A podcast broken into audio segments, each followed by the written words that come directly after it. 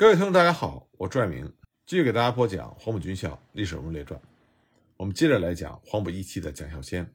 上一集呢，我们就讲到了蒋孝先率领着中央宪兵第三团，在北平就颇有成效的破坏和打击了中共的地下党组织。那么，蒋孝先所使用的一个颇为有效的方法，就是利用自首变节分子破坏共产党。像中共原河北省委军委书记曾建仁、秘书长杨春华和河北省委组织部长阮锦云，他们在被宪兵第三团逮捕之后，就自首叛党，并且在北平新报上发表了自首宣言。宣言里呢，就阐述了共产党的根本错误以及他们本身觉悟的理由，宣布永远脱离共产党。一九三三年八月二十三日，北平新报在第一版上又刊出了题为《冀省共产党首脑曾建仁等》。自新后告中国共产党员书，在文章中，这些辩解者就说：“我们现在已经宣布永远与共产党脱离关系，我们的脱离绝不是卖党求荣，而是从集体的体制判断中得出的决然行动。”他们在他们的反共声明中还攻击苏维埃革命绝不是中国的出路。那么，他们这么做也就意味着，他们也把地下党组织暴露给了宪兵第三团。因为叛徒的出卖，被中央宪兵第三团逮捕的赵干清后来回忆说：“一九三二年春，党组织调他到北平担任地下工作，在中共中央北方发行站负责刻钢板、翻译文件等工作。党组织呢，让赵干清以考生的名义租住在孔庙附近的一间私房内，为了隐蔽和便于开展工作，又让王书敏同志和他假扮成夫妻同住在一起。”两个人经常利用夜晚在大街上散发、张贴传单、标语，有时候还把传单贴在人多的地方，或者扔在黄包车里。一九三三年十月二十六日，直接和赵干清联系的河北省委秘书处文书科长刘明奇，不幸被宪兵第三团逮捕。那么，经不住严刑拷打和叛徒的指认，刘明奇就叛变了，他供出了赵干清和汪淑敏。十月二十八日，四名全副武装的宪兵。就包围了赵干清住的房子，冲进屋内，将两人逮捕之后，押往宪兵三团的拘留所。那么，拘留所是一个东西长的大院落，南首一间大房子，关押着六十多名被捕的人。大房子东头有一个男女混用的厕所，厕所对面的一间房子里关押着被捕的女同志，王淑敏呢就被关在里面。赵干清被捕之后，他就反复思考自己有什么漏洞和疏忽，但是一直都没有答案。那么在上厕所的时候，他从厕所里就观察对面女同志的房子，他就看见了刘明奇，因为他没有和其他人有任何的关系，只有刘明奇单线联系。赵干清就利用上厕所的机会，把事先写好的条子捅进厕所的砖缝里，用眼光和手势暗示刘明奇，让他从厕所里取走纸条，告诫他不要再供其他的人，如果从现在起不要继续做这种事情，将来还是会有出路的。那么，尽管刘明奇供出了赵干清和汪书敏，但是国民党还是把他从北平押到南京去了。宪兵们并没有直接提审赵干清，而是利用三个叛徒主持审问。这三个叛徒呢，一个是原中共河北省委秘书处处长徐文英，一个是原中共河北省委秘书长杨春华，再一个就是中共河北省委原组织部长甘锦云。那么，第一次提审赵干清的时候。他们就让赵干清交出地下党员和党组织的情况。赵干清当时只字不说，他们就对赵干清拳打脚踢。那么第二次受审呢？这三位叛徒再次逼迫赵干清交代地下党员的名单，赵干清仍然是不交，就又遭到了严刑拷打，折磨了两三个钟头，打得赵干清满脸是血，浑身疼痛。那么一看审不出什么，他们就逼着赵干清让他填一张表。实际上就是让他公开的宣布脱党。那么赵干清在这个表格上只是庄重的填上自己是中共党员，并没有透露任何党的秘密。一九三三年十二月，赵干清等六十多人就被宪兵第三团押往南京宪兵司令部。后来呢，国民党法院以危害民国罪判处赵干清十五年有期徒刑。那么蒋孝先为了起到震慑的作用，他是让当时的《北平新报》多次刊登了。关于宪兵第三团破坏中共地下党组织的文章，像一九三三年八月二十三日，北平新报》呢就刊登了一篇题为“驻平中央宪兵第三团破坏共党之经过”的文章。文章里就写道：“中共河北省委是中共全国党组织中第二大重要的省委，江苏省第一，河北省第二。党组织很活跃，发展的很大，成为了北方中国共产党的活动中心，并且建立了苏维埃政权和武装。中央也派出代表。”所以，宪兵第三团投入了很大的力量。从七月份以来，先后逮捕了河北省委宣传部长、省委军委书记曾建仁、秘书长杨春华、北方发行负责人陈迪埃、印刷科长徐文英、北方红旗编辑张跃谦、反帝大同盟省委军委辛金明、反帝省委宣传部长兼书记石凡夫、共青团河北省委书记胡有志、北京市委秘书长沈世敏、东区区委组织部长雷民生。西区区委组织部长于敬夫、宁津县委书记张梦痕等中共河北省委、北平市委各部门的负责人和地下党员一百多人。一九三三年九月十三日呢，《北平晨报》刊登了题为《反动分子三十八名借京，揭系案情重大者》的文章。文章中写道：“中央宪兵第三团素来在北平破获了反动分子甚多，军经先后审讯，供认图谋不轨。”除了情节稍轻者准予开释之外，其余案情重大，确有证据，皆拟依法惩处。该团在十二日晚派官长一人、宪兵四十人，将情节重大之反动分子王哲元等三十八人押解赴京，听候处置。一九三三年十月二日，《北京晨报》呢又以“大批共产党昨晚借京”为题发表了消息。文章中称，驻平中央宪兵团。昨派宪兵二百三十人，于昨晚八时二十五分，押解共党重要分子二十人，搭乘北宁车赴京，转车借京。车未开行时，四周戒备森严。十月三日呢，《北平新报》上还刊登了完整的被押赴南京的共产党员名单。一九三三年十月二十六日，《北平晨报》第六版又刊出了要犯借京共十五名的文章。文章中写道：“中央宪兵第三团团长蒋孝先自率所部到北平服务以来，捕获反动组织主要分子甚多。左右奉命将反动分子借京，特派排长刘其云率领武装宪兵三十人，于昨日午后六时借送要犯李庆彪、姚振、王锡峰、刘宝斋、赵继斌、刘涛平、武念平、王修亭、张永贞等十五人。”乘坐平埔车赴南京等等。那么，从一九三三年四月到一九三四年一月，先后九个月的时间，蒋孝先所率领的中央宪兵第三团在北平一共逮捕了四百七十五人，其中呢，犯有危害民国罪者，也就是政治犯，三百八十五人。一九三五年五月，和平协定签订，在这份协定中呢，就有中国政府要取消在河北的党政机关。撤退驻河北的国民党中央军和东北军，撤换日方指定的中国军政人员，禁止一切抗日活动，取消北平军分会这些屈辱的条款。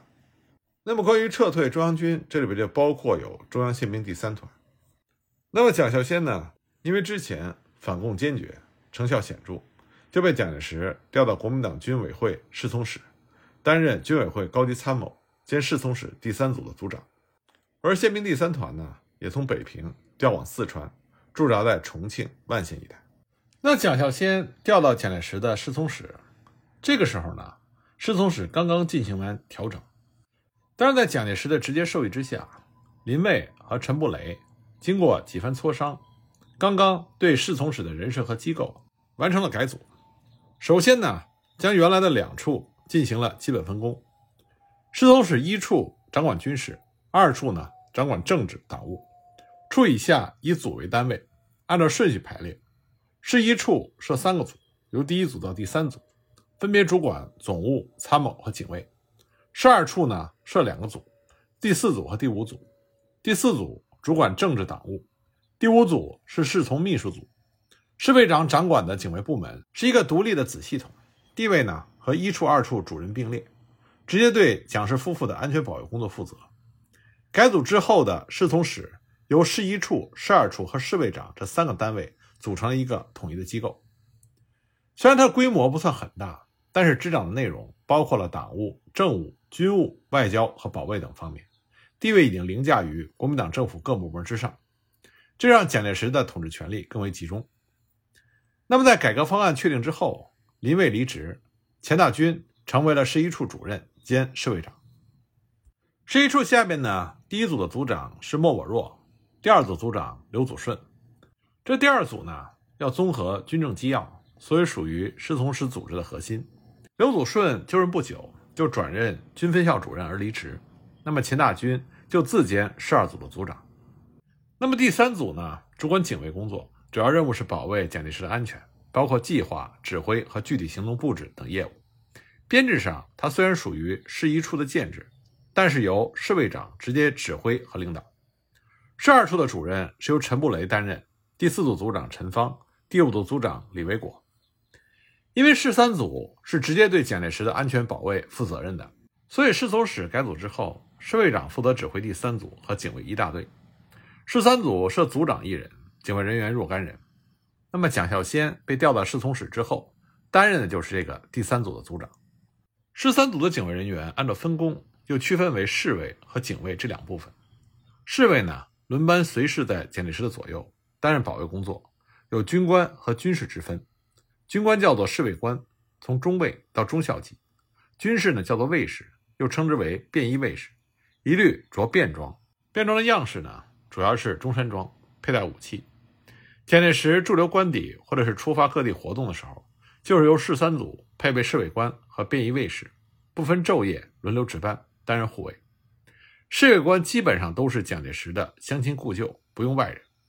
警卫呢是由警卫股。特务股和警卫大队三个部分组成，其中呢，警卫股负责制定蒋介石驻留和外出活动的警卫计划，安排内外勤人员和调动武装警卫部队，并且监督和检查警卫计划的执行情况和必要的安全设施。特务股呢，则是根据警卫计划和当地的驻军、警察、宪兵以及特务机关保持密切联系，采取侦查、防护等行动。来保证蒋介石居住和行动的安全。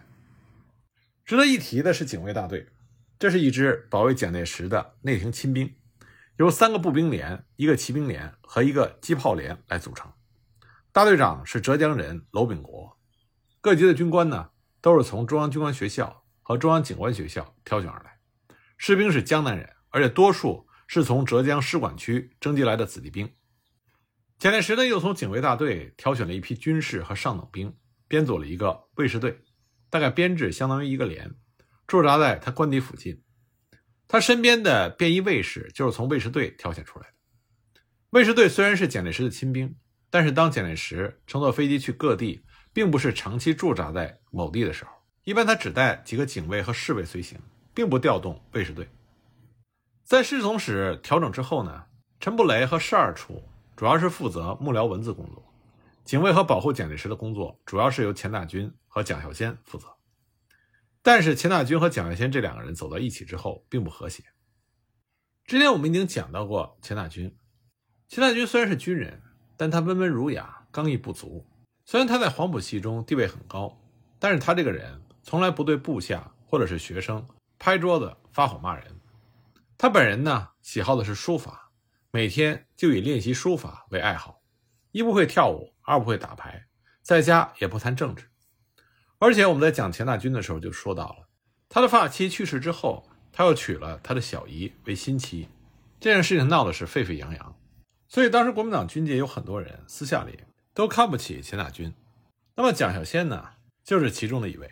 蒋孝先呢，他既有能力又有地位，而且这个人非常喜欢交际，经常是呼朋唤友。四处笙歌，再加上他和蒋介石的特殊关系，所以很多人也愿意和蒋孝先交往，迎合蒋孝先。所以说，从生活方式和性格上，蒋孝先和钱大钧根本就不是一路人。再加上侍从室里侍卫长和第三组组长的职权很难划分，那么钱大钧和蒋孝先各有倚仗，两个人呢谁也不服谁，工作上就形成了互有推脱的矛盾。而在当时的情况下呢？蒋介石又亲自插手第三组的人事，一个便衣卫士的任免都非经过蒋介石亲自的考核决定不可。蒋先先虽然傲气，但他的职位在钱大钧之下，并且刚到侍从室不久，人事方面呢，侍从室这边都已经排满，所以他滴水泼不进，成了一个光杆组长。之前他在北平担任宪兵副司令，掌管宪兵第三团的时候，独霸一方，为所欲为，可现在却不可同日而语。所以呢，蒋孝先总是牢骚满腹，怪话连篇。上班看报纸、喝茶之余，就到各个办公室串门，对着侍从室的同僚们发牢骚，说我这个光杆组长是上不着天，下不着地，而且谁也不能得罪。你们倒好，不过请记住，走得近，挨打也越重。就这样呢，侍从室的警卫工作就形成了钱大钧和蒋孝先扯皮的局面。时间进入到一九三六年之后。在一九三六年的上半年，蒋介石基本都在出行。他出行的地域呢，主要是在南方，因为两广的局势出现了不稳的迹象，所以他需要未雨绸缪进行布置。那么，在一九三六年中所爆发的两广事变，虎头蛇尾，仅仅四十天呢，就兵不血刃的奇迹般的解决了。那么，在两广事变后的第三天，也就是七月十八日，蒋介石就离开南昌，飞往九江，转上庐山，然后在八月十一日。就带着钱大钧、蒋孝先，率领了一批侍卫，得意洋洋地飞往了广州，住进了广州观音山山路的一所图书馆里。为了保障蒋介石的安全，当时钱大钧和蒋孝先就召集侍卫队布置警戒线。钱大钧当时就给这些侍卫们说：“说图书馆的对面就是观音山上的中山堂。民国十一年六月十六日，陈炯明在广州叛乱，炮轰观音山大总统府，想要加害先总理。”幸亏总统府的卫士们奋勇护卫脱险，现在的中山堂就是十多年前的总统府。先生驻节在观音山山路的图书馆，这是颇有深意的。结果钱大钧的话还没有说完，蒋孝先就打断了他，话题直奔警卫方面。蒋孝先就说：“警卫最关键，图书馆面临马路，人少车稀，环境幽静，但它后面接近民宅，建筑杂乱无章，弄巷狭窄，曲折交错。”还有一所小庙，膜拜的善男信女人数众多，情况相当复杂，所以你们要特别的加强留意。结果蒋孝先还没说完，钱大军又插话说：“因为两广事变刚刚解决不久，安全的顾虑仍然很高。广州呢，民风彪悍，民间武器很多，每到夜晚，枪声是此起彼落，就像是家常便饭。所以，身为侍卫人员，你们一定要提高警惕，以防万一。”就这样呢。蒋介石在广州住了下来，他整天忙于开会和会客，到了一九三六年九月中旬才松懈下来。那么一有了闲工夫，蒋介石就想游山玩水，那么侍卫们自然是紧张了起来。蒋介石要去的是罗浮山，在他的游山过程中呢，钱大钧和蒋孝先都是随时在左右。九月二十八日，蒋介石飞离广州，回了南昌，随后呢又经汉口回到南京。不过，在广州期间，蒋孝先对戴笠极为不满，因为戴笠呢担心蒋介石的安全，所以专门派了一批得力的手下进入特务股，协助警卫保安工作。但这就让蒋孝先觉得戴笠这是想分割他的权利，所以蒋孝先对戴笠极为不满。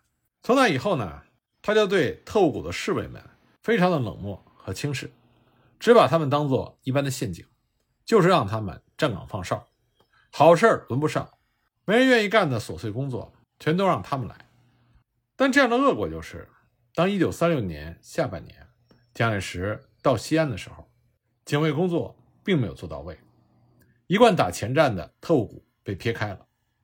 其实不仅仅是西安，蒋介石在一九三六年他巡视杭州、洛阳、开封、太原的时候，也没有人打前站。以前先派去四处暗中探视的特务员。都被投掷闲散，留守南京。特务股的主持人李铁汉曾经主动密电给已经到了西安的蒋孝先，请示特务股人员的行动，可是没有得到任何的回复。这群人呢就被完全的打入了冷宫。那么蒋介石的保卫工作是由钱大钧和蒋孝先两个人负责，但是钱大钧和蒋孝先又不和。钱大钧一看，身为皇亲国戚的蒋孝先接任侍卫长不过是指日可待的事情。所以钱大钧一赌气，干脆撂挑子，对外连撑门面也不干了。